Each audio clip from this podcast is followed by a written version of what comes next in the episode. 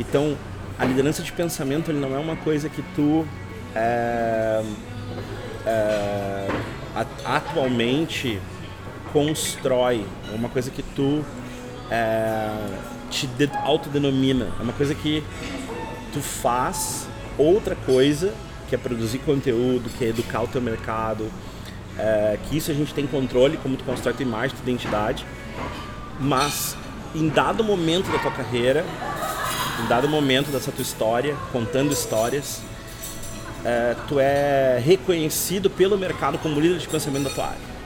Mas isso não é uma coisa, é, é, é como uma reputação, é coisa que vem de fora para ti.